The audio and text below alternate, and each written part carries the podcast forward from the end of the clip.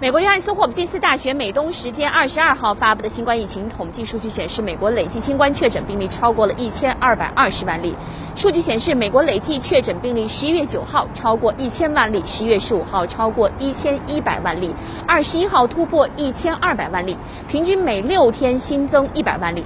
美国新冠疫情继续恶化，疫情防控面临严峻挑战。美国感恩节即将来临，今年感恩节在十一月二十六号。往年许多美国人趁感恩节外出度假，与亲友团聚。美国疾病控制和预防中心在感恩节到来前发出警示，呼吁美国人感恩节期间待在家中，不要出行，以防感染新冠病毒。然而，一些州长无视这一提示，要么不愿发布防疫限制措施，要么公开自己的节日聚会计划，甚至鼓励居民小规模聚会。美国公共卫生协会主席本杰明说：“感恩节即将来临之际，美国将迎来疫情的快速蔓延。部分州长这时依然不愿实施限制措施，或者不愿意鼓励民众居家，是向州内居民释放非常危险的信号，是由政治因素触发的悲剧。”